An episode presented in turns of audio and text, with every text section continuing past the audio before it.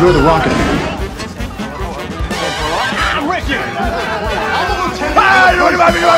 I'd like to take his, his face off.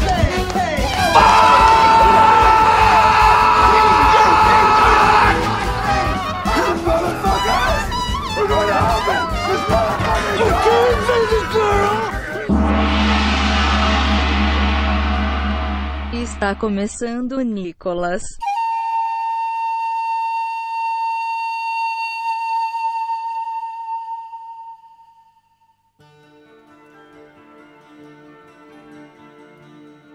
É o seguinte, ó, ó, ó, ó. Está começando agora. Eu esqueci, caralho, eu sempre É esqueço. Nicolas, é Nicolas não.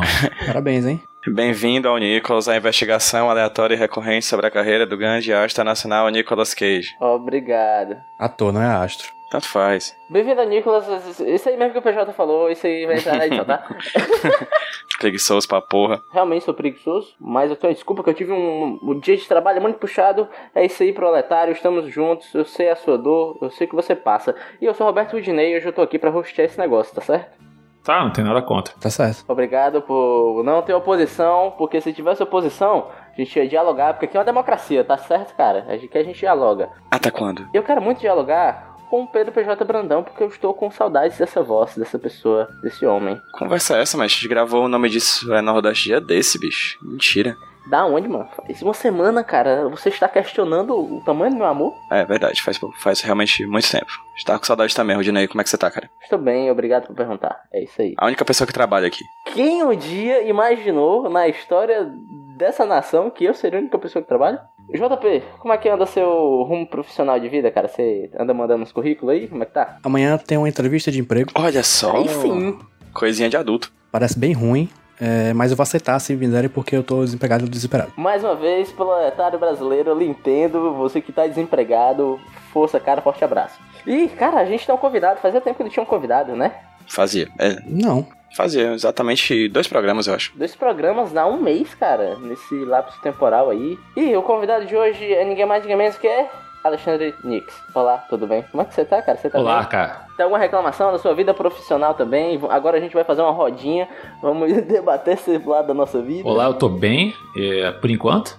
É, não tô com muita reclamação, não. Eu tô achando que a vida é sempre uma luta. A gente continua lutando aí, sorrindo enquanto a gente toma porrada. É isso, não tem muita reclamação. A vida é uma tanto perde ganha, como já dizia Chorão. Exatamente. Sabe quem tá continuando lutando também, conseguindo empregos cada vez mais bizarros? O Nicolas Cage também. É o seu madruga da Hollywood, de Hollywood, né?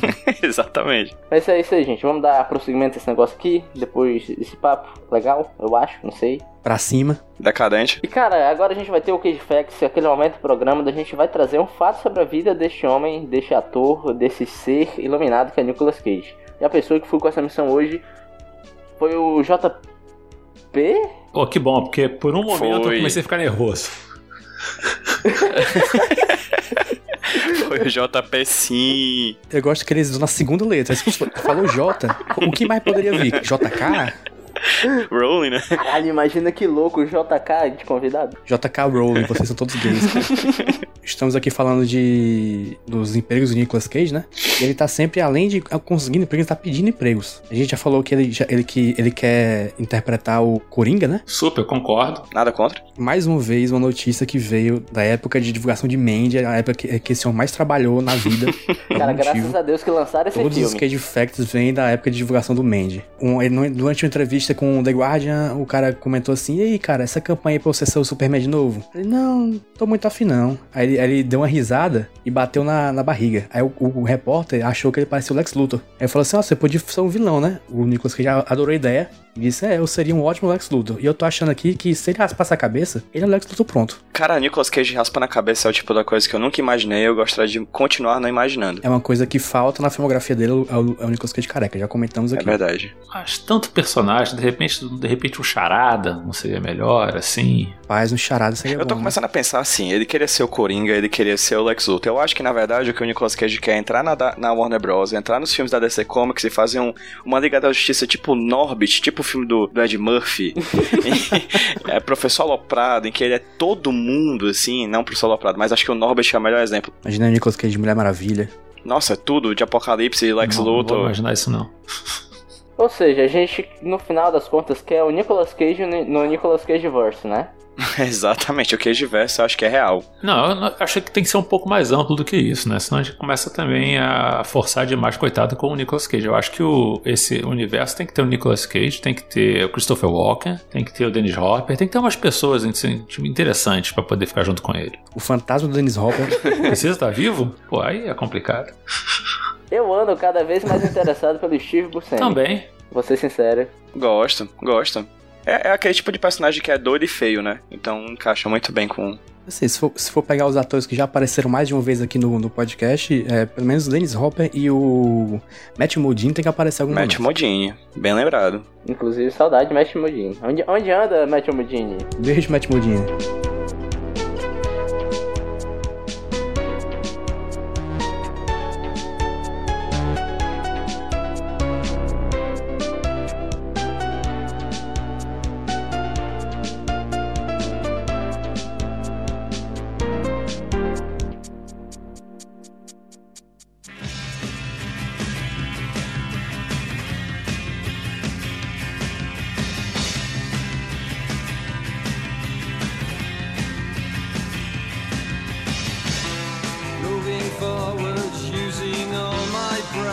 A gente vai falar sobre o que mais hoje? Sobre o filme, Que filme?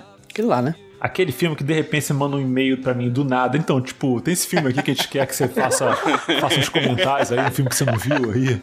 Um Você pode, tipo assim, no meio de, última hora, ser participante aí da gente e falar de um filme que você nunca viu, do Nicolas Cage. Eu falo, claro, vou pegar aqui uma olhada na minha agenda. Foi o que eu fiz. Eu saí de uma reunião pra discutir um documentário de música pra poder estar aqui com vocês. Ou seja, Olha saí, aí. Né? Atravessei Manhattan inteira, pedaço do Brooklyn, pra isso. É bom que seja muito bom esse episódio, gente. Olha, eu- o que eu posso dizer com certeza é que nossos episódios geralmente são melhores que os filmes, então, pelo menos isso. Olha, por todo esse esforço, eu acho que a gente já pode criar um prêmio Nix de melhor Nix. Eu vou deixar aqui, colocar em discussão. E eu fui e assisti o filme. Eu assisti o filme. Isso aqui me deixa mais nervoso. Caramba. Em, no- em nossa defesa, nós também assistimos, então. É, tá todo mundo junto. Ninguém solta a mão de ninguém aqui. Mas vamos lá, vamos começar a pegar nas mãozinhas e falar desse filme, tá? O filme é o Valley Girl, ou Sonhos Rebeldes, de... esqueci o ano dele. 83. Exatamente. 83, que ele, abrasileirando, poderia ser Garota do Alphaville. Deixando mais regional, podia ser Garota da Aldeota. E Exatamente. puxando pro lado Pacatuba da, da vida, poderia ser Garota do Jardim da Serra. Aí seis, três Se fosse em São pegadas, Paulo, seria né? o quê? Se fosse São Paulo, seria tipo garota do. do Ja- de Genópolis? Assim, tipo. Pode ser Janópolis, mas eu acho que é. Vila Madar? é não, Vila Madar é muito, ainda muito riponga. Ela seria da Moca, Não, da. Moca também não. Garota dos Jardins. Dos Jardins. Pronto. Olha aí, pronto. Pois é, então, o filme conta a história dessa moça, que ela é uma, uma Valley Girl, que mora nesse canto meio privilegiado da cidade, que eu esqueci qual é a cidade. Olha a cidade é Los Angeles. O canto, no caso, é o bairro. É, na isso. verdade, não, não é o bairro, é a região do bairro chamada San Fernando Valley, que fica em volta, assim, vamos dizer em volta, mais próxima da região central de Los Angeles, que, que engloba ali a parte de Hollywood e tudo mais. Mas Los Angeles é muito grande. O Valley é só um pedaço. Mas Valley é um canto de Playboy, tá correta essa afirmação? Não, é um subúrbio. E é um subúrbio, Ah, é? uma parte de subúrbio, na verdade, que ela se separa da parte central por essa divisão de, da forma de viver. E que dos an- durante os anos 80 tinha essa parte de subúrbio mesmo, e nos anos 90 acabou virando a capital internacional do pornô, produção pornô, de filme pornô. É o que acontece no E subúrbio atualmente normalmente. está voltando a se transformar num, num, sub- num subúrbio normal agora também e também com algumas startups. E por que, que eu sei disso? Porque começa com uma cena aérea do bairro que eu nasci, que eu nasci em San Fernando Valley. E. Caraca! Valley Boy!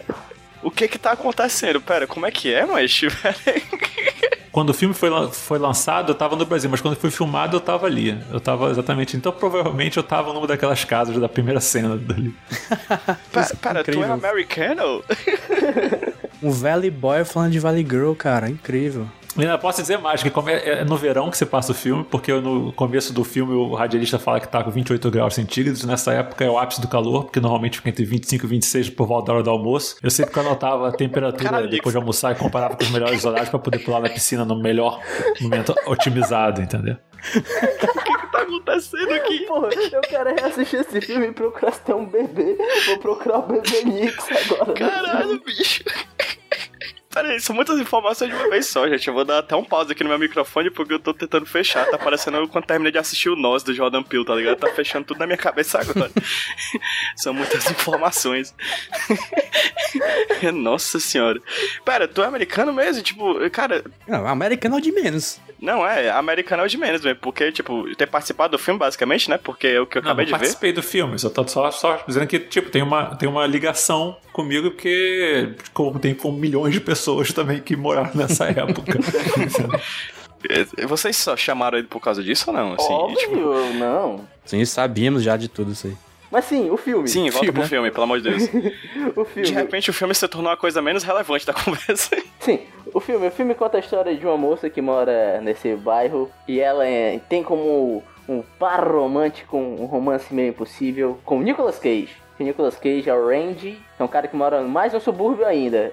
Nick, se você tem alguma informação de onde o Nicolas Cage vive nesse Não, porque filme? não aparece no filme ele vive, mas onde ele circula é a parte central ali, que é- seria a parte, seria, que seria a cena alternativa de punk rock, apesar do filme não ter punk rock, mas era pra ser isso. Eu fiquei nessa, ele é sempre creditado como o punk. Aí eu vou ver, tipo, é um cara que toca ska, tá ligado? É o new wave mais pau mole que tem. Tem uma banda, acho que é The Plymouth, que, que toca, inclusive, que eles estão, a banda mesmo tá no bar lá, é uma banda mesmo. Qualquer viagemzinha aqui no centro de Fortaleza é muito mais punk que aquilo ali. Não, é tipo, vamos pra um show de punk, chega lá e tá tocando um Temi Pala no palco, sabe? tipo isso, Cara, basicamente. mas esse filme toca Modern English, I Melt With You, que é fantástica, toca no Essa meio é e boa, toca essa no é final. Entendeu? Então já tá bom. Sim, e toca a minha, uma das minhas músicas com sax preferidas, que é Who can it be now? Isso, Who Can It Be Now é uma das melhores músicas que tem sax. E o clipe é maravilhoso, com um cara com sax andando no meio do nada tocando sax. Vamos falar do, do clipe então, em vez do filme? Vamos. Pô, eu não assisti o clipe. Mas sim, o filme a gente vai acompanhar a história desse casal improvável e tem alguns empecilhos. É basicamente isso. Então, gente, vamos lá. Eu quero saber opiniões agora, preliminares. Quero saber o que vocês acharam do filme, assim, de cara. Bora lá. É bem sem graça, né? É, é um depois do Picadias Estudantis, né, que a gente já discutiu aqui. Inclusive, pontuar uma trivia legal do filme é porque esse é o primeiro filme em que Nicolas Cage é acreditado como Nicolas Cage, né? Sim. Porque esse filme é de 83 e os outros dois filmes anteriores dele, que foram o Best of Times de 81 e o Fast Times at Ridgemont High, que é o é Picadias Estudantis de 82, eles foram creditados como Nicolas Coppola. Afinal, ele era só um- o sobrinho do Nicolas do Francis Ford Coppola até então. No, no Fast Times ele foi demitido e esse filme seria, seria e foi o grande comeback dele. Ele foi demitido? E foi, né? É. Não sabia disso, não. Ele só. Ele é, ele é figurante e ainda foi demitido. Não quero saber o que, é que aconteceu pra isso acontecer. E aí ele, ele volta, né, do. do nesse Valley Girl, e é interessante porque ele já volta como protagonista, né? O primeiro nome, é o nome mais chamativo do, do filme e tal. Apesar do filme não ser sobre ele. A protagonista é a Julie, né? Que é a personagem da. Não, também não. O protagonista é a grande cidade de Los Angeles, cara. Não aí. se reparou, porque ela aparece umas seis vezes o tempo inteiro. Tem várias cenas que vai mostrando as ruas, os lugares, os bares e tal. O filme é sobre Los Angeles. Tal qual o Westeros, protagonista de Não, Game mas of agora que o Nick falou isso, eu realmente eu- eu consigo botar um, um paralelo, com, por exemplo, com aqueles filmes que ele faz em New Orleans, que todo filme que ele faz em New Orleans, o personagem New Orleans é o principal, né? É, mas eu acho que o Los Angeles, cara, tem seis cenas de só com a landscape de Los Angeles nesse filme, cara, entendeu? Esse filme, cara, ele me causou um sentimento meio ambíguo, uma coisa que eu não sei explicar. Por quê? Tesão. Quanto mais eu penso nele, mais eu acho ele ruim. Sim. Só que eu achei da hora o filme. Eu achei divertidaço, mesmo ele sendo ruim. E eu não sei explicar porque que eu gostei. Assistindo o filme passou muito É rapidão. um filme ruim que é o filme preferido do, do Kevin Smith, do Nicolas Cage. É mesmo? É. Aham. É o filme que ele foi levar pra mulher dele assistir com ele enquanto ela tá tendo trabalho de parto. Nesse nível de, de gostar desse filme. Caralho. Nossa senhora, assim, porque o parto seria a menor das Eu dores, sei, né? a história é que ele ama esse filme, que foi o filme que ensinou a ele a como ser um namorado. Caraca, não, pera aí. Olha que bonito. Calma, tem um- alguma coisa muito errada com o Kevin Smith agora, cara. Essa informação me deixou um pouco com medo dessa Eu fiz o relação. meu dever de casa. Nicolas Cage é um, é um, é um namorado fofo. É, tal hora vira um stalker, né? Mas eu entendo a, a fofura. De, de menos, né? Não, não é da gente. Não É. gente. Ah, vamos, vamos voltar. Tipo, o filme é sobre essa garota? É sobre a garota. Ela tá no pôster do filme? Não, não tá no pôster do filme. Não sei se vocês já repararam isso. Mas não é ela no pôster do É filme. outra É outra mulher lá. É? Peraí, como assim? Caralho! É outra mulher, e com outro cabelo, e com outra roupa. Caralho, que Eu não olhei estranho. um pôster depois de ter visto o filme. Então, o pôster tem uma mulher que ficou com o Nicolas Cage durante 17 segundos num momento. Ah, é. Cara, tem, tem uns negócios nesse filme que dá a impressão que ele foi feito meio nas pressas. Parece que a galera tava. Não só foi, mas ele foi escrito em 10 dias, o que explica muita coisa. Caraca, de- pô, caraca, o Nix é um posto de informação mesmo, hein, cara? E todo o orçamento, e todo o Eu tô- eu orçamento tô muito do, chocado, do cara. filme foi pras músicas, né? Músicas que não param, né? Músicas que não ininterruptas, assim. Acho que eu já vi musicais com menos músicas Uma do que esse filme. que eu vi que a diretora, né, é tipo assim, ela é diretora mulher, mas tem muito seio nesse filme pra essa época. Ela foi obrigada, contratualmente, a botar quatro pares de seios no filme. Isso, isso eu notei, porque parece que tinha um, um bingo, né? Na verdade, nos anos 80 parece que tem um bingo, assim, né? Dos peitos, né? Nessa época acreditava que é isso, que você tem que ter peito pra poder ter bilheteria masculina. Eles fizeram subplots no filme só pra mostrar peito, porque tem plots ali que não faz sentido existirem, simplesmente. Tem um peito que não tem função pra nada aquela cena. A menina. A, a Julie é o nome dela? Esqueci, perdão. Isso. Começo do filme é ela falando com as amigas delas, dizendo: Cara, meu namorado, né? Não é tão legal não. Eu tô afim de beijar outras bocas aí e pegar outros caras. A menina, é mesmo, né? É. Então foda-se ele. Mais, mais à frente rolou uma festa de arromba, que é a pior festa Sim. que eu já vi em filme de adolescente. Sim. Caralho, pessoal dança, dança como, como se estivesse querendo morrer, né? A qualquer momento, assim. Zero animação. E o pior é que a galera fica tipo, caraca, é a festa, doida. É a festa, velho. Porra. Chega lá, nada. Aí o cara, o ex-namorado dessa menina, tá ficando com a menina, do nada, fica com a amiga dela. E pronto, morre aí o filme. Eu pensei que fosse ter, nossa, ela vai descobrir a traição, não sei o que. Pô, não. Não. Não, o que tem, na verdade, é uma cena posterior depois que faz uma espécie de callback pra isso, na verdade, pra não ficar completamente perdida, que é elas duas, né, discutindo se ela deve voltar, se a, a- a mocinha deve voltar com o namorado, e ela dizendo que, ah, ele é, mas ele é um cara legal, íntegro, e ela fica, eu não sei se eu devo conversar, falar sobre isso, não sei o que, é difícil, e aí ela acaba não falando. Então meio que Ou você seja, pode forçar a barra dizendo que, que, que aquilo ali foi um subplot que deu algum tipo de, de mudança na trama, que é bem diferente, por exemplo, do, do curta que tem no meio do filme. Não sei se vocês repararam isso, né? Que tem um curta no meio do filme. O curta do, do moleque que quer comer, que quer comer a, a mãe da amiga? Exatamente. É, que quer comer a mãe da amiga. Tem esse curta que acontece no filme. Não vou considerar um subplot, porque o subplot geralmente ele muda alguma coisa na trama. Minimamente. Esse não. Esse não. Mães, inclusive, que são mais novas do que as próprias filhas no filme, né? As duas mães que tem no filme são da idade das filhas, é impressionante. É incrível, assim. Não, eu acho que a mãe da principal ela é nove anos mais velha. Não, mas imagi imageticamente, assim, ela é muito nova, bicho. Em comparação com o pai ainda. Esse filme tem um efeito malhação, né? Que são atores com seus 20 e tantos anos, 30 e poucos anos interpretando adolescentes, né? Atores da mesma idade fazendo professores e alunos, né? É, É. E o que me causa estranheza nos peitos, porque. Não sei, cara. Eu, nos peitos. Tá. Não, é, é porque é uma parada que agora me causa estranheza. Porque, ok, são. Você vê claramente que são atores mais velhos interpretando adolescentes. Mas na trama, você tá meio que vendo a nudez de um adolescente. Isso me causa estranheza, sabe? Não sei. A gente falou disso no Picardias, né, estudantis? A gente citou exatamente isso. O que eu anotei aqui sobre isso é, pelo menos não tem estupro, como tem no É, Picardinhas. exatamente. Como em alguns outros filmes. Tem o Stoker lá, o Stoker, né? Imagina quanto cocô aquele cara cheirou ali enquanto ele tava olejo naquele banheiro. Desculpa, mas gostaria de adiantar que é o meu queijo moment. Aquele momento. Eu, go- eu gosto muito daquela cena que ele tá no banheiro e ele, tipo, tá fazendo qualquer coisa pro tempo passar e, tipo, ele fica encolhido. Aí corta, aí tá em pé. Aí ele tá fingindo que tá atirando com o dedo, soltando um Leigan, assim, do Yu Yu Hakusho, assim, dentro do, do, do banheiro. É muito engraçado aquela cena pra mim, cara, porque é Nicolas Cage fazendo humor corporal, assim. Ah, inclusive a cena em que ele entra no banheiro, que ele pula pela janela muito feiamente, assim, parece um, um, um tolete mesmo. Peraí, PJ, deixa eu interromper, desculpa. Muito feiamente, é ele o filme todo, tá? Como assim, Nossa, cara? cara, aqueles dentes tudo entremelado, cara. Parece o menino do molejo, né, Pô, mas cara? é, ele já começa com uma cena em que ele é, ele é apresentado como gostosão, cara. Ele lá sem camisa, pô, com pelo. Um dos únicos pelos do peito dele que já tem o formato do símbolo do super-homem. Vocês não repararam isso? Tem um triângulo certinho, né? Verdade. É verdade. Não, é o símbolo do super-homem, porque, porque depilaram ele pro filme, porque ele parecia muito mais velho do que deveria. Então, tipo, ele, ele pediu uma depilação especial. Aquilo ali, cara, foi proposital. Mas olha só, tem que ter um prêmio de melhores introduções de Nicolas Cage em filme, pra mim esse é uma das melhores. Porque o diálogo tá tipo, nossa, olha aquele homem, velho. Exato. Que gato! Aí eu, aí eu, eu assistindo já pensei, lá vem. Lá vem. Quando corta, tá o Nicolas Cage correndo todo engembrado na praia. Tortinho, Uma né? falta de ar da moléstia, sabe? Eu falei, caraca, cara, esse é o gato do filme. Não, e eu gosto muito tá dessa cena porque você estabelece já na, na conversa entre ele e o, e o fiel escudeiro dele que duas coisas. Que ele é surdo, porque ele fala pertinho dele e o cara fala, quê? Aí o cara tem que repetir. Já gostei disso. Já acho que no, no filme acontece de novo. Então ele tem problema de. Isso não foi muito explorado, mas tá ali. E também que, pô, o amigo dele é muito gente boa, que leva um, um, um, um lanche pra ele e ele não pega o lanche. A conversa inteira, eles vão embora e o lanche, o cara fica com dois lanches na mão o tempo inteiro, cara. Eu não me atentei a isso. Um amigo desse não se encontra É. em todo lugar, né?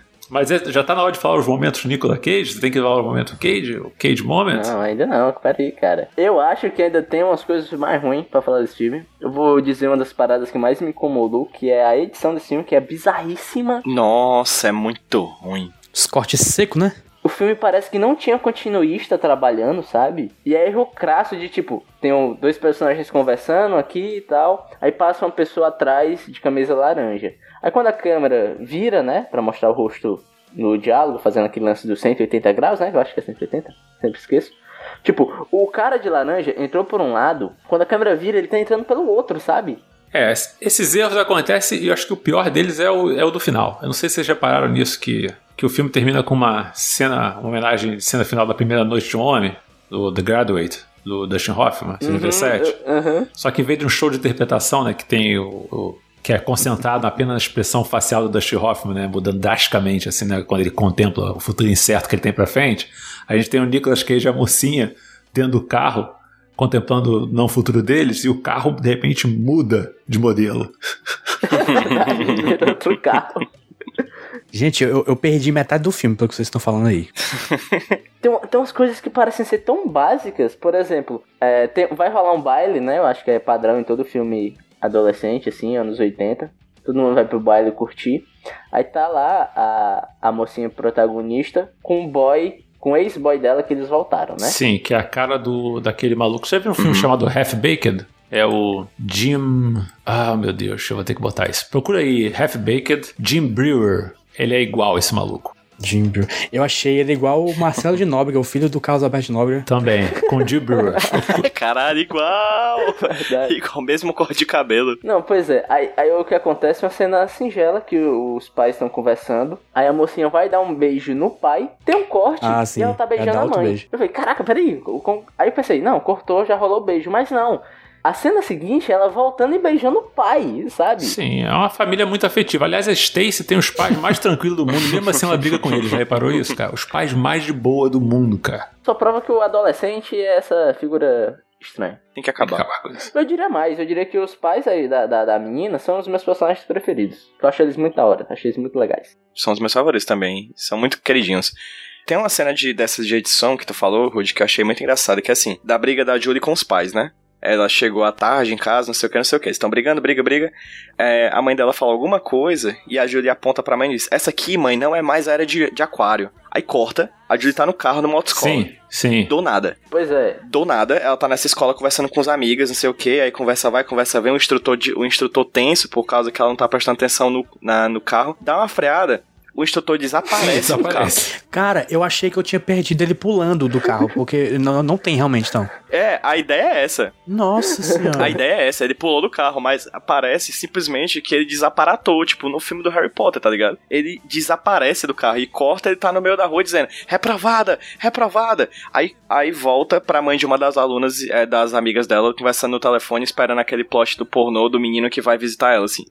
Tipo, nada faz sentido no- numa mudança dessa cena pra outra. parece que não tem uma, uma lógica geográfica, sabe? As coisas vão pulando de um canto pra outro. Parece que você tá lendo o roteiro e falando: cena 1, shopping. Cena 2, praia. Cena 3, carro, sabe? Sim, é um roteiro escrito Uhum. em 10 dias. Não quer dizer que você não possa fazer um roteiro bom em 10 dias, né? Você teve o, o Breakfast Club, foi escrito em uma semana. Mas quem que escreveu esse roteiro? Ninguém sabe. Breakfast Club a gente sabe. Então, são essas coisas. Você não faz um roteiro em 10 semanas, em 10 dias. É, mas o Breakfast Club também, também se, se beneficia de ser num lugar só, né? Se você fazer um, um- um roteiro em pouco tempo, diminui seu escopo um pouquinho, pelo menos, se você não, não tem a condição de fazer um filme que vá seguir direitinho o roteiro, né? É. Então que vá ser aquele roteiro bom, bem executado. Pelo que eu tava lendo, isso tudo começou porque eles estavam apressando a produção, porque eles queriam fazer um filme da Valley Girl por causa do sucesso de uma música do Frank Zappa, que era com- do mesmo nome. Não rolou a parada com o Frank Zappa, o Frank Zappa tentou processar eles depois e perdeu, mas nesse processo eles estavam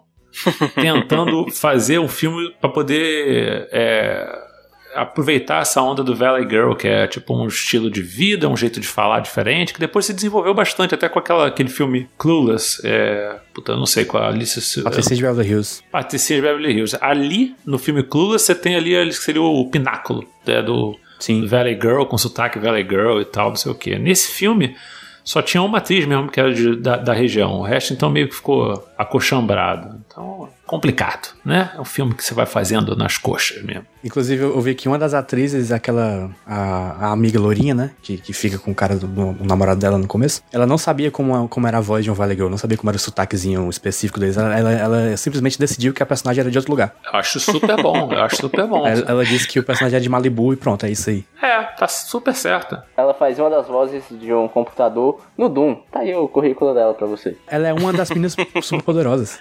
Caraca, olha que louco. Porra, aí cresceu, subiu na vida, viu? Eu acho que ela é a segunda atriz mais bem sucedida do filme, atrás do Nicolas Cage. Porque todo mundo ali escafedeu. Desapareceu. É, eu não consigo pensar em ninguém mais que tenha, que tenha realmente uma carreira além do Nicolas Cage nesse filme. Eu tava pensando naquela atriz ruiva, né, que faz a mãe, mas eu tava pensando, na verdade, na Molly Ringwald, que é muito parecida. Não, não, tem sim. O cara que parece o Jim Brewer, ele tem uma carreira. Ele fez Lost, inclusive. Ai, foi? Foi. Nossa senhora. Nossa, É, o cara que faz o namorado, o, o pão, né? Que o pai da Stacy chama de Lancelot. Uma hora eu falei, pô, não é Lancelot, ele pode ser o Rei Arthur. É, é uma péssima analogia quando o cara chega. Lancelot chegou. Nem de Távola Redonda o pessoal entende nesse filme, é incrível. Tem uma coisa muito legal que tem uma camada de interpretação que você pode dar, que esse filme é uma homenagem a Hollywood também, entendeu? Porque se você parar pra ver esse filme, tem várias dicas que, que a diretora quis contar um pouco, dar um, sub, um subtexto desse filme, através dos filmes que são referenciados no próprio filme. Tem vários letreiros de filme, vários momentos do filme que contam a história também. Não sei se vocês repararam. Logo no começo da cena que ele Tem um Rocky Horror, né? Não só isso, mas começa com uma, um, um Empi- Empire, Empire Strikes Back e Tutsi, que mostra uma coisa do- da revolta, da- da- da- de mudar do ambiente. Aí que encaixa com Rock Horror Pictures, é, Picture Show, que também é essa coisa de você pegar um personagem que é muito certinho e levar para um ambiente alternativo. Com Wizard of Oz, né, o Mágico de Oz, que também você indo para esse caminho. E Jungle Book, que deve representar os pelos do, do, do Nicolas Cage, eu não sei. E depois, de- depois tem o, eles se beijando também, e atrás tem o Romeu e Julieta. E o outro filme que tem também é Getting Even, que é tipo. é, como é que eu traduzo Getting Even em, em português? Eu não Eu sei. não sei que filme é esse, não. É do tipo empatando a coisa, tipo, é, botando, bot- né, dando- é tipo a coisa de dar a volta por cima no momento que você entra para terceiro, pro terceiro ato do filme. Então você tem aí um subtexto aí por trás. Tem referência, cara. Subtexto aí do Romeo e Julieta sutil, feito o Zack Snyder, né? Pô, tentei, tentei ajudar o filme aqui, cara. Pô, vocês estão. Pô. Sutil, feito o Zack Snyder botando o Superman em frente a uma imagem de Jesus. É, mas aí, esse lance do amor impossível não faz tanto sentido, porque não é tão impossível assim, né? Vamos Cara, combinar. é impossível. Por quê? Porque as amigas dela decidiram que é impossível. Simplesmente. White people problems pra caralho, bicho. A moça disse, ah, a gente não gosta dele. Não, é impossível porque a a menina é uma escrota. A, a menina, a, a mocinha é uma escrota. Ela, ela termina com, com os namorados dela do tipo, meio do tipo, por razão nenhuma. Do tipo, só porque tipo, mudou o vento oeste, bateu. É, não vou ficar com ele não, vou ficar com o outro. Ninguém machuca ela, ninguém faz nada de errado exatamente. Por que ela termina com o cara a primeira vez? Porque o cara, tipo, fica um tempo sem ligar. Vai ver, o cara tava sem assunto, pô. As coisas acontecem. Nessa época não tinha nem internet. Não tinha o, o Tinder pra, pra tirar o match, né? Pra quando você não mais tem mais pra conversar. Ela é uma péssima, é uma péssima namorada, essa que é a verdade. É uma péssima namorada. O que eu gosto disso tudo é porque eu acho que tem um diálogo bem bonitinho do pai dela com ela, né? Que ela pergunta, pai, quem eu devo escolher? Uhum. E o cara vai dando um diálogo, de, olha só, minha filha, esse era eu, eu era um hippie, eu tava em Woodstock, consumindo drogas, e hoje eu sou esse cara, é, microempresário, microempreendedor. Que continua consumindo drogas. Exatamente. As coisas mudam, sabe? As pessoas podem mudar. Aí ela fala: Tá bom, pai. Foda-se. pau no seu cu, pai. Vou terminar assim, sabe? Porque eu mereci. Não, é porque não tem conclusão as coisas. Você, tipo, você vê quando os caras chegam na festa. Sei lá, o Sargento Garcia lá do Nicolas Cage, o cara que. co- co- Não sei, o companheiro. É o Bailey. O Robin, o Robin. Eles falam assim: não, vamos pra festa lá de formatura que eu tenho um plano. Aí eles param na festa de formatura e o cara fica olhando a, a, namorada, a namorada, a mocinha pegando o outro cara e fica: e aí, qual é o seu plano? Não, o plano é a gente chegar aqui e a gente fazer alguma coisa. É isso. Do tipo, um mó build-up, entendeu? Entendeu? Pra chegar lá e não tem plano nenhum e o cara fica: "Aham, aham, é legal, é, é isso mesmo. Não tem. E a, e a resolução do filme é só uma porrada que ele rouba um carro no final, pronto. Ah, mas o final do filme é legal. Porque tem uma festa que tem momentos que fala de abuso de álcool, bulimia da menina que não come, quem é o responsável por levar copo de plástico pra festa, né? E isso tudo rolando. Sexo adolescente ali do, da menina que se atrasou porque tava transando. é, exatamente, tudo com. Ao É, som de uma banda que a, a vocalista é uma cosplay da Elizabeth Taylor, cantando uma música que pergunta se Johnny é homossexual. Eu acho, porra, eu acho fantástico. Muito bom. Falando a palavra queer em 1983, né? Uma palavra que nem, nem sabia que existia essa palavra nessa. Não, é- era, era, o- era tipo sinônimo pra bicha naquela época. É, exatamente. Então, tem coisas Essa cena de boas. porradaria, ela é maravilhosamente ruim. Vamos deixar assim, vamos deixar. Nossa, demais. Demais, cara. Como é ruim aquela cena, adorei. Também tem uma crítica à masculinidade tóxica, porque o jeito que o Nicolas Cage é, acha de resolver as coisas é metendo a porrada. Sim. Não crítica porra nenhuma, porque ele, ele conseguiu o que ele queria, cara. Não. É mesmo, é verdade. É. Então na crítica tá endossando, foi mal. Metendo a porrada. Porque na- nessa vida tudo é força, jeito é coisa de perdedor. É apologia. É uma crítica positiva à tóxica. à masculinidade tóxica. Jovem, seja tóxico. Stalker, entendeu? Mas você pode dizer que ele é um cara persistente. Ele é, ele é um personagem persistente. Ele, ele, ele fica doente, com tosse, porque ele tá dormindo na frente da casa e ninguém chama a polícia por alguma razão. Ele arranja dois empregos diferentes, Sim, como garçom e como bilheteiro de cinema. vocês falando aí dos fatos do os fatos do Cage, quais são os empregos que ele teve e tal, não sei o que. Tá aí, ó. Pode botar mais dois. Ele tem dois empregos, tá vendo? Isso tudo foi possível com a reforma trabalhista. Se ela passar, imagens como essa eram comuns, né? Eu vou dizer só uma coisa. Eu gosto muito daquele momento fofinho deles dois, assim. Eu acho que é um casal. Assim, desde 1983 Nicolas Cage não sabe beijar, Não, né? Fica é. aqui enfatizado É novamente. Que homem pra beijar feio. Jota, preste atenção. A diretora tem noção disso. E ela faz questão de esconder o beijo deles. Eles sempre beijam com o brinco levantado assim pra tampar a boca, sabe? Isso, faz sentido. É, pronto. É, aí faz papel da, papel da diretora, mais um pontinho pra ela. Mas é, eu gosto daquelas cenas deles dois juntos, assim. Aquela cena que mostra, por exemplo, a letra do Romeo e Julieta, eles saindo pra almoçar, essas coisas. Eu acho muito fofo, assim. Acho um casal adolescente normal, assim. Sabe? Eu, eu sinto que ali tá rolando uma química legal entre os dois. O problema é que de uma hora pra outra ela vira paia. E aí, foda-se, não gosto mais de você. Por quê? Porque você é legal, então foda-se. Aí ele vai se transformar num stalker e nada de bom nasce daí. Nada. Zero coisas. E tem uma coisa boa da cena do banheiro, da- antes da cena do banheiro, que é o seguinte: ele é expulso da festa. Aí tem uma cena deles andando no carro, aí de repente para o carro, e eu acho que é só pro Nicolas Cage dar aquele piti cage dele. Provavelmente o primeiro pit cage dele. Na, na história da, da carreira dele. Pois é, porque aquela cena assim, não precisava daquela cena. Era só, tipo, ele falou assim: não, eu vou voltar. E pronto, entrava pelo banheiro. Mas não, a gente tem que andar de carro, parar o carro, pra dar o piti. Eu acho muito bom aqui. E outra coisa sobre esse carro, Nix, é o seguinte, porque ele entra no carro e ele, eu vou dirigir. Aí parece que ele vai, sabe, taca né pau, Nicolas, né? É. E ele vai com o carro bem devagarzinho e a sonoplastia, o carro tá tipo ra- rasgando o pneu. O cara, o cara tá 10 km por hora no carro, cara. Calma. Pneu novo faz isso, cara. Pneu novo. Opções é, peculiares da direção e da montagem. Ah, o fato desse filme ter sido escolhido pra ser feito é uma decisão muito peculiar É, também. E aí, vamos pros momentos Cage Moments? Vamos, por vamos favor. sim, vamos agora. Moments. Vamos falar de mais coisa peculiar. Manda bala, Nick. Não, eu quero saber primeiro de vocês, que eu não quero saber se alguém pegou o meu. Eu separei alguns, né? É, no começo do filme, ele, na festa, ele, ele encarando a menina. Ele faz aquela, aquele biquinho. Cara, me apaixonei. Eu me apaixonei pela pessoa errada. Esse filme é bom pra você ver que vários elementos que a gente já falou aqui estão presentes desde sempre. Tipo a vozinha do Speckle, sabe?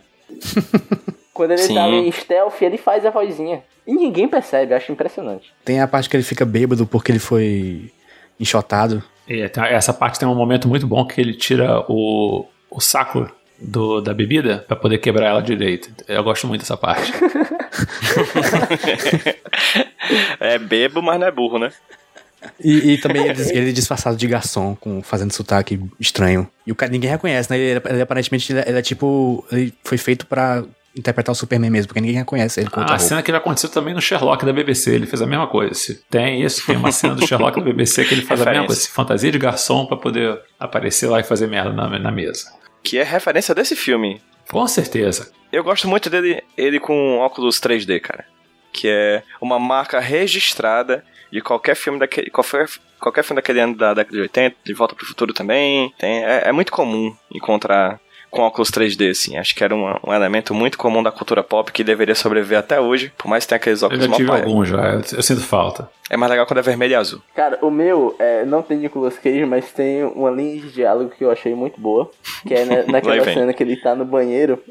Aí fica entrando pessoas no banheiro, principalmente mulheres, e ele vai vendo o que as pessoas estão fazendo, né? Aí tem duas mocinhas conversando. Aí uma fala assim: Nossa, mulher, ele queria que eu tocasse naquilo. Aí, eita, e qual era o tamanho? Era tipo, maravilhoso. Mas eu fiquei com medo. Aí a amiga dela responde: Cara, você devia fazer. É igualzinho você apertar a mão da sua amiga, só que rápido. Falei, caralho, eu nunca pensei em uma analogia mais bizarra pra masturbação na minha vida, sabe? Eu não sei como é a mão das amigas que ela anda apertando. Ou, ou ela tava bem. se referindo a um pneu que, que furou e o cara falou assim: "Por favor, usa o macaco, por favor. Ah, claro. Óbvio. É, não fica óbvio, não fica óbvio. A mão amiga. Fica implícito ali, o Jundinei. É verdade, eu que tô pensando besteira. Rudinei, isso chama poesia, Rudinei. O meu momento, então, é, é, é um momento que eu achei muito, muito emblemático por razões pessoais também. É o momento que o Nicolas Cage, o tonto, né, que é o estão ali contemplando pela enésima vez o centro de Los Angeles, numa vista panorâmica. E assim, o Sancho Panza dá aquele discurso dele lá de botar o Nicolas Cage pra cima, é, o Starsky né, tipo assim, vamos lá, a gente vai conseguir, você vai poder, tipo, se, né, tipo, dar a volta por cima no cara que deu porrada, não sei o quê. Aí o Nicolas Cage do nada tira do bolso uma falta de pão feita de plástico cor de laranja e toca. Flip! e acaba a cena.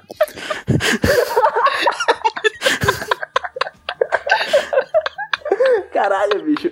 Isso é, muito poesia, bom. cara. Na moral. É do nada, ele tira do cu assim. Isso é uma falta de pão de plástico que vinha num, num chiclete na época. Muito bom. Eu 100% não lembro de ter visto isso. Isso é tipo uma É, você não lembrar, porque é tipo aquele do Douglas Adams fala sobre aquela cena do livro, que é do livro que tem uma parte do livro que o pessoal pinta uma. Um cara pinta uma montanha de rosa e a imagem é tão bizarra que as pessoas não conseguem enxergar a montanha. É Sim, isso. sim. Sim, é, é o próprio terror Lovecraftiano, assim. Você não consegue conceber, né? É o Bird Box aí, né, cara? Então essa, essa é a minha cena preferida do filme, com certeza. Gente, vamos, vamos partir para os pormenores. Vamos quantificar esse filme em números e vamos dar notas. Lembrando que a gente tem duas notas: uma nota do filme como filme, normal, nota padrão, e a nota do filme como filme do Nicolas Cage. Ou nota do Nicolas Cage. Vai de interpretação, interpretação extensiva aí, tá certo? JP, Eu. primeiro você, por favor. Pois bem, nota, dou a nota de- como filme 5.5. Digamos que eu não odiei, mas eu também não gostei. E é um filme tão mediano que se eu não tivesse visto, sairia a mesma coisa. Porque eu saí desse filme igual como entrei, entediado e suado, porque tá calor. Então é 5.5. E nota o Nicolas Cage 7, porque ele tá aprendendo ainda, ele, tá, ele deu aqueles gritinhos que tá mostrando que ele sabe o que ele tá fazendo. É, ele, não, ele não consertou o dente ainda, que dá um, um ponto a mais, né? Que dente icônico dele. E é isso, 5.57. Eu queria só destacar uma coisa do filme também que eu não destaquei, que tem. Esse filme tem três músicas que se repetem duas vezes cada. Mesmo ele tendo todo o, o, o orçamento destinado a músicas, dos 350 mil do filme, 250 foi pra música, eles repetiram três músicas. Fica aí o, o- a crítica. Mas é uma playlist muito boa, pelo menos, vamos ser sinceros. É, vamos é. desse ponto aí. É quase o Immigrant Song do Thor Ragnarok.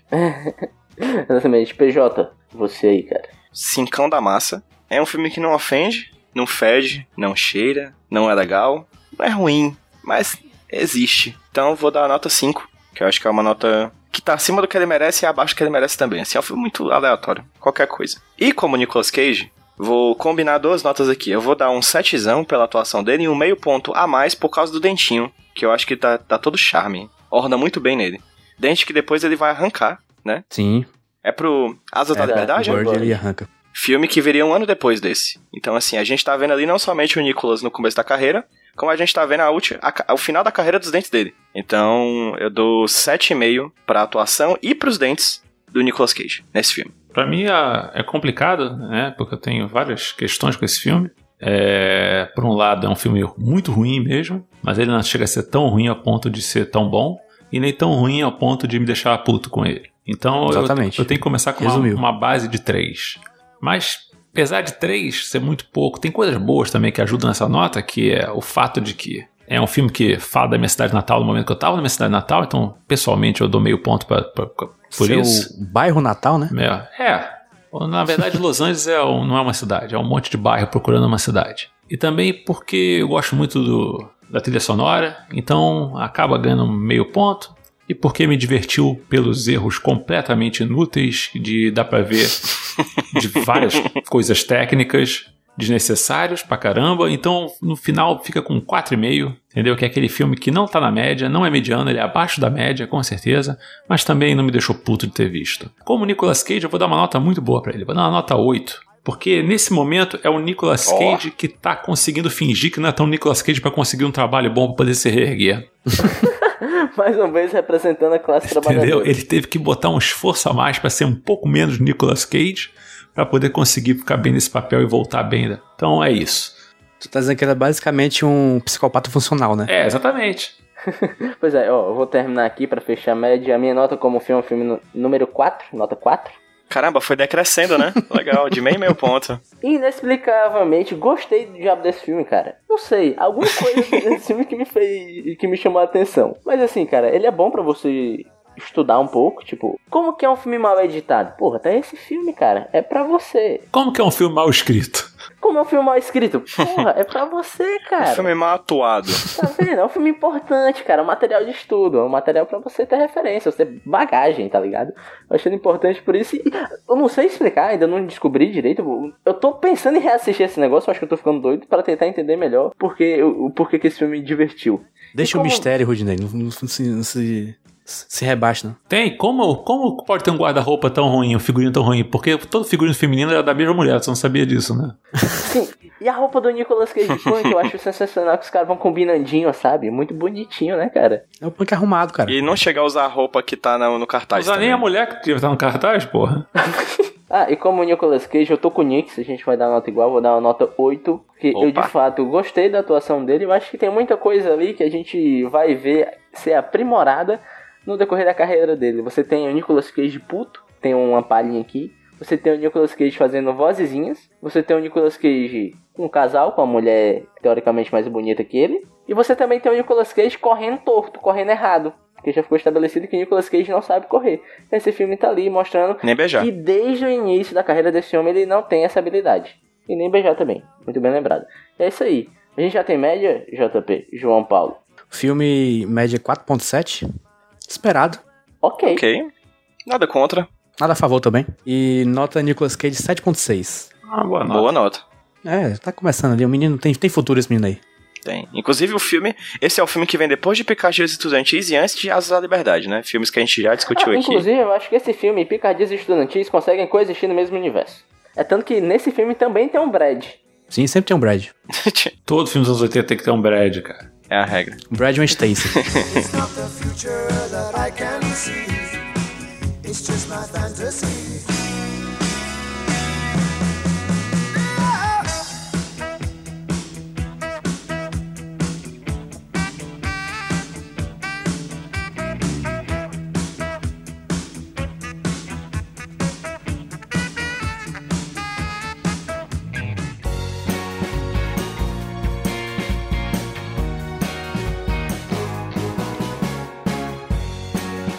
E agora? Foi, Rudinei?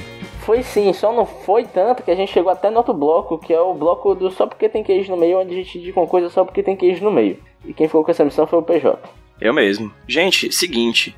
Não sei se vocês conhecem uma empresa chamada Iron Studios. Sim, faz uns bonecos loucos aí, né? É uma empresa de bonecos, ou conhecidos como figuras de ação, também conhecido como Stalta, também conhecido como Hominho. bonequinhos, hominhos. é, recentemente, não sei se vocês viram, mas ela, ela divulgou o seu mais novo produto. Na verdade, um boneco um, de escala 1 por 10 de ninguém mais, ninguém menos do que o super-herói mais esperado de todos os tempos. Sim, o Nicolas Cage Uau. Nossa. Que massa. De um, escala 1 por 10. Quem me marcou nessa publicação foi meu amigo Humberto Mota, que é ouvinte assíduo do Nicolas Podcast. Fica aqui o nosso abraço pro, pro Humberto. Ele vem com a, com a cabeça do Nicolas Cage e também vem com outras cabeças que você pode mudar no boneco. Só é triste porque, que dia é hoje? A gente tá gravando dia 2. Essa história saiu ontem, dia 1 de abril. Ah, não. Ah, caraca, cara. Eu fiquei muito triste, bicho. É massa porque são duas imagens que tem no Instagram. É assim: It's a bird, it's a plane. No, it's the ultimate art scale edition of the most expected superhero of all time. Aí tem o Nicolas Cage no vestido de Superman e a, e o- a carinha dele fazendo uma careta do lado dizendo que pode mudar a cabeça. É incrível, vou mandar pra vocês aí, Porra. pra vocês vislumbrarem e acreditar que em um universo paralelo, um aranha, não pensando no aranha verso, a gente teria acesso a esse produto do capitalismo. Se muita gente reclamar, eles vão acabar fazendo. Eu acho que tem que ser feita uma campanha. Vamos viver essa ilusão.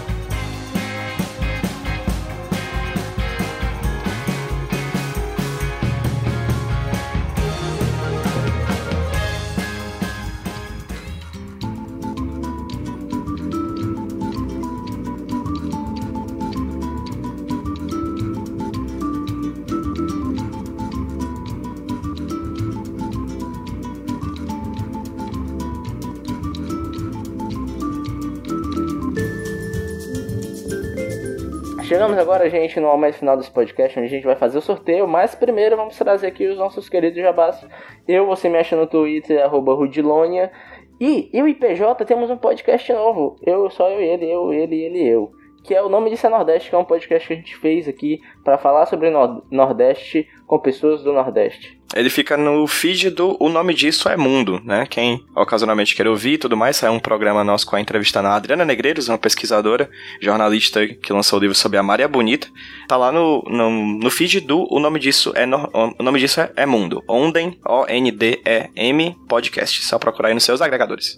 Tem pessoas dizendo que tiveram as suas cabeças explodidas com as informações. Eu fico com pena, porque uma cabeça explodida é um ouvinte a menos, né? A pessoa morre. Ouvinte, por favor, não morra, continue vivo. Sempre gosto de deixar claro isso. Mas aí, PJ, tem mais alguma coisa que você queira destacar aí? Seus trabalhos nas internet? Sim, sim, sim, sim, sim. O meu, meu podcastzinho de raiz, o HQ Sem Roteiro, podcast entrevista com pessoas que pesquisam, divulgam e fazem histórias em quadrinhos. É, toda segunda-feira tem podcast novo, procurem por HQ Sem Roteiro, tudo juntinho, no Facebook, no Instagram e no Twitter. Muito bem. JP. Eu não tenho outro podcast. E todo você precisar saber sobre mim tá lá no post do site, por favor, entre lá, comente. Clica no post e comenta. Nix, e você, cara? Eu tenho uns podcasts aí, mas tudo bem, cara. Só isso. Tipo, não precisa divulgar, não. É, eu acho que se você gosta do Nicolas, né, esse podcast aqui, você provavelmente não vai gostar do podcast que eu faço, que não tem nada a ver com isso. Então não tem por que eu divulgar, né? Porque o público não é meu. Tô aqui só pra poder ocupar o espaço de alguém que não que de- prova- provavelmente cancelou, entendeu? E eles me chamaram rapidamente pra poder falar aqui. Na verdade, a gente já queria te chamar, só que a gente esqueceu, simplesmente. Por isso que foi de última hora. Exatamente. A gente já tinha combinado isso há um mês, mais ou menos. Quem tá tão decepcionado com o Nicolas quanto eu tô, você pode procurar meus podcasts então overcast.com.br. Foda-se. Agora divulga. pois agora, peraí. Sorteio, né, cara? Ah, e antes do sorteio, segue as redes do Nicolas aí, meu irmão. Porra. É arroba podcast Nicolas no Facebook, no Twitter e no Instagram. Sigam lá nas redes sociais que a gente vive fazendo piadinha com o Nicolas Cage e compartilhando conteúdo que provavelmente se ele soubesse que a gente compartilha, ele nunca queria mais conversar com a gente ou mesmo queria nos Exato. matar. Deixa comentários aí, comentários são legais. Obrigado. Opa, chegou um link aqui. Deixa eu ver aqui. Ok. Filmes. O que, que eu faço aqui? Aperto Ctrl R. Ok, Ctrl R. 52. A Lenda do Tesouro Perdido, Livros dos Segredos. Aê! O 2? De Isso. 2007. Caralho. Continuação do nosso primeiro Boa. episódio. É o Nix, Nix, cara, Nix, muito obrigado, querido. Fica aqui o agradecimento De em rede nada, nacional. muito obrigado a vocês por interromperem meu dia. E É, estamos aí pra isso. um abraço pra todos vocês. E tchau.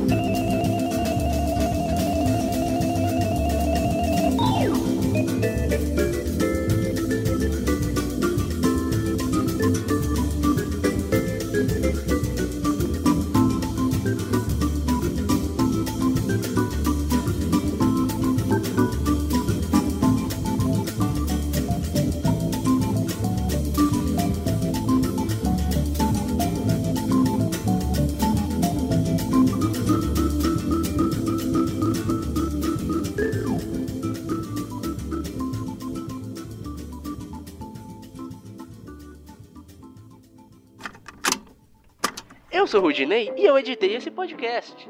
Eu sou o JP e eu sonorizei ele. Você pode ajudar o Nicolas compartilhando com seus amigos. E dando 5 estrelinhas no iTunes. Ajuda a gente, por favor. Deixe o seu recado depois do bip. Tchau!